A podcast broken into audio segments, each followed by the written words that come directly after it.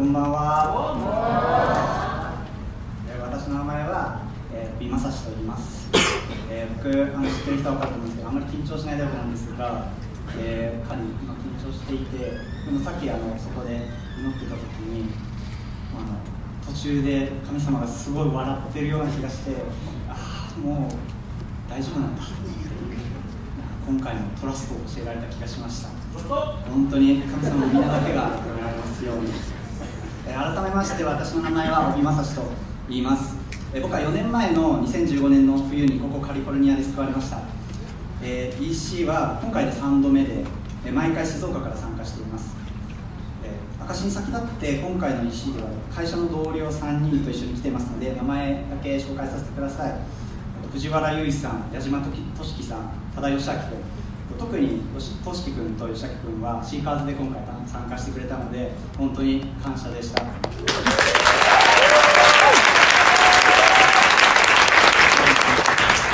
一緒に来てる3人は特に僕が欠点だらけのできた人間じゃないことを知っています。なのであのここでここで立ってこうやって証しをすることは恐れ多いことなんですけれども主の皆だけが崇められますように私の口を広められますように祈りながら話したいと思います。まず自分の救いと帰国後のあの歩みについてお話しします。遡ってイエス様に出会う前今から4年前の2015年10月にカリフォルニアに旅行ビザでやってきました。4月に就職が決まっていたので戻ってから社会人生活が始まるタイミングで90日の日程でした。大学院時代の友達にホームステイ先や語学学校現地の友達を紹介してもらって、えまた何か助けになるよということでノンクリスチャンの友達なんですけれども真央さん、えー紹介してもらっていました、えー旅行に行っても半ばを過ぎた頃ですね。アメリカの文化をもっと知りたい英語だけじゃなくてと思って真央さんに教会に連れてってほしいと頼みました。教会だけじゃなくて、えー平日にやってるミニストリーや家庭集会にも連れてってもらってたくさんの人々からイエス・キリストについての話を聞きました。実は私は、えアメリカに行く2年前博士課程の進学を目前にして、のストレスからひどい精神失調になって、え精神病院に緊急入院しました。症状がとてもひどくて普通に会話することもできなかったほどです。3ヶ月後に退院する時には、えー医者から5年間は働けなくて、えー薬は一生付き合っていく頃になることを覚悟しなさいっていうふうに言われました。そこから実はまあ奇跡的に回復して1年で弾薬することになるんですけれども、えー入院前後に考えたこと。ったりそこから回復するまでの経験はそれまで自分の人生を顧みる本当に貴重な経験を与えてくれるものでした。1年休学後に復学して修士論文を半年で書き上げて、卒業してでアメリカに行くまでに、まあそうですね、その逆ターンでアメリカに行くんですけれども私は自分の悟りとも言うべき存在意義と人生の目的を自分なりにはっきりと思ってました。だからあの教会で語られる全知全能の神の話は僕にとって遠いものじゃなくて真剣に向き合わなければいけないものだったんです。そしてたくさん、まあ、主に節さんからあのたくさんイエスさんの話を聞いてまたさまざまな人から話を聞いてイエスが神の子であると認めざるを得なくなった時に自分で作り上げた人生の目的があまりにもろくて不完全であることを認めざるを得ませんでした。十字架による罪の許しは僕をそれまで捉えていた生きる理由を完全に取り去りました。それまで僕を支えていた悟りが崩れ去ったその瞬間に入院直前と同様な激しい幻覚に襲われました。周りの世界がどんどんと崩れていくような感覚でした。その時僕は初めて祈りました。この不完全で弱い僕の体を癒してください。目を癒されたバルティマイのように僕はあなたについていきます。そう祈った瞬間に幻覚は消えて僕は僕の体と世界は癒されたんです。そのようにして救われてから1週間後に家庭集会で洗礼を受けてその2日後に帰国しました。帰国後3ヶ月ほどは東京に滞在していてせっちゃんに紹介してもらった帰国者の方々を訪ねたり同世代の渋谷ススモールグループで聖書を読んだりえー祈り合ったりしていました。教会は引っ越した後に浜松筋の安安富さんから情報をいただいて通うようになって来年で4年になります。え教会の青年たちは温かく僕を迎えてくれました。ただ交わりの中で信仰の生活の話があまりできなかったことやえ聖書を皆で読むことができなかったのはとても寂しく感じました。スモールグループを作ろうとしても何度もさまざまな理由で続かなくなって何気なく通っていた平日の夜の毎週やってるスモールグループが本当に得難いものであったと振り返ることが何度もありました。東京から一転して会社に会社から家に帰るまで麦畑が広がってるんですよね自転車で漕いでて、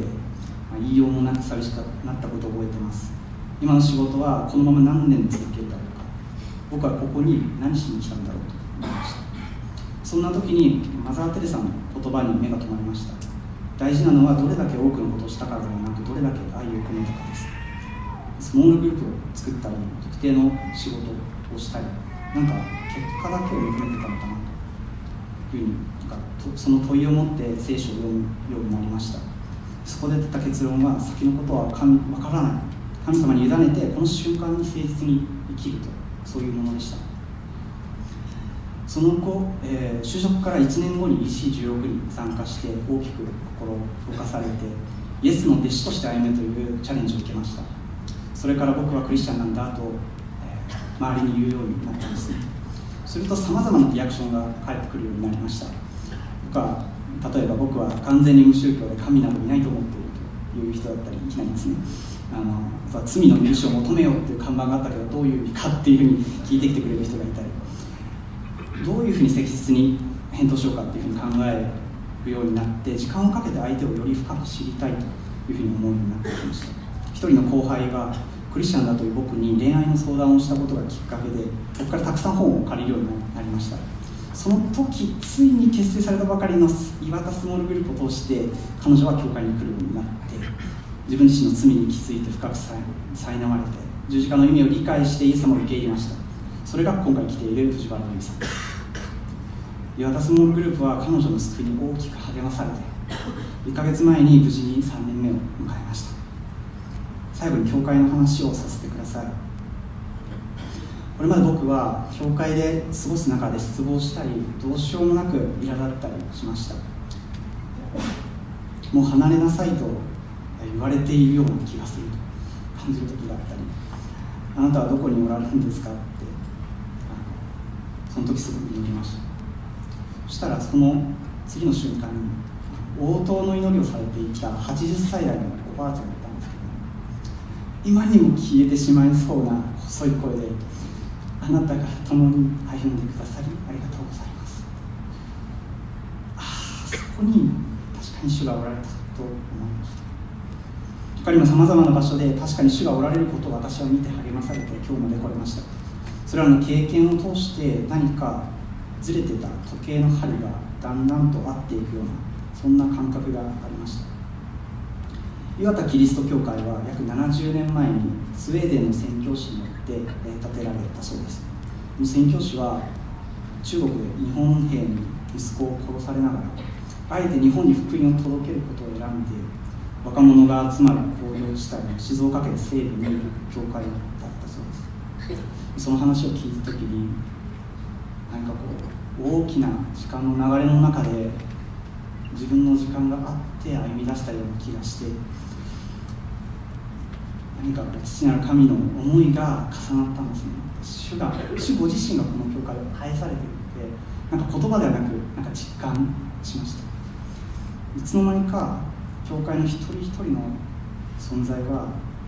僕の中で大きくなってかけがえのない愛しいものになっていきました。心を尽くして主により頼め。自分の悟りに頼る。あなたの行く道すべてにおいて主を知れ。主があなたの進む道をまっすぐにされくしくもこの EC19 のテーマセリフは個人宅でのプールで推薦したんですけれども僕の受選証明書に書かれている聖句の一つだったんですね。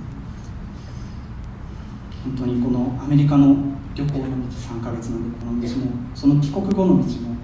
当に今日までの道も JCFN が近くにいてくれたこと何を神様が共に歩んでくださったこと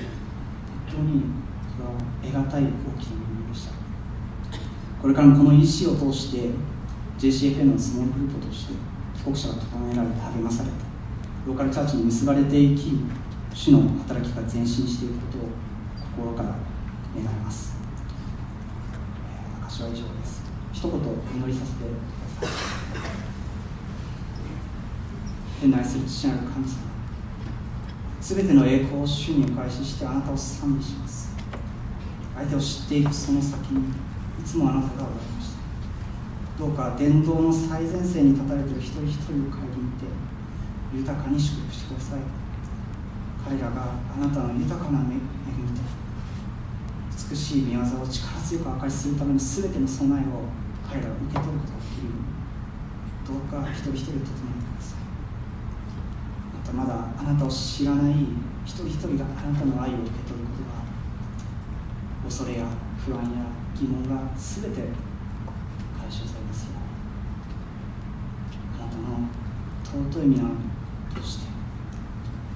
全てを期待してお願いいたします。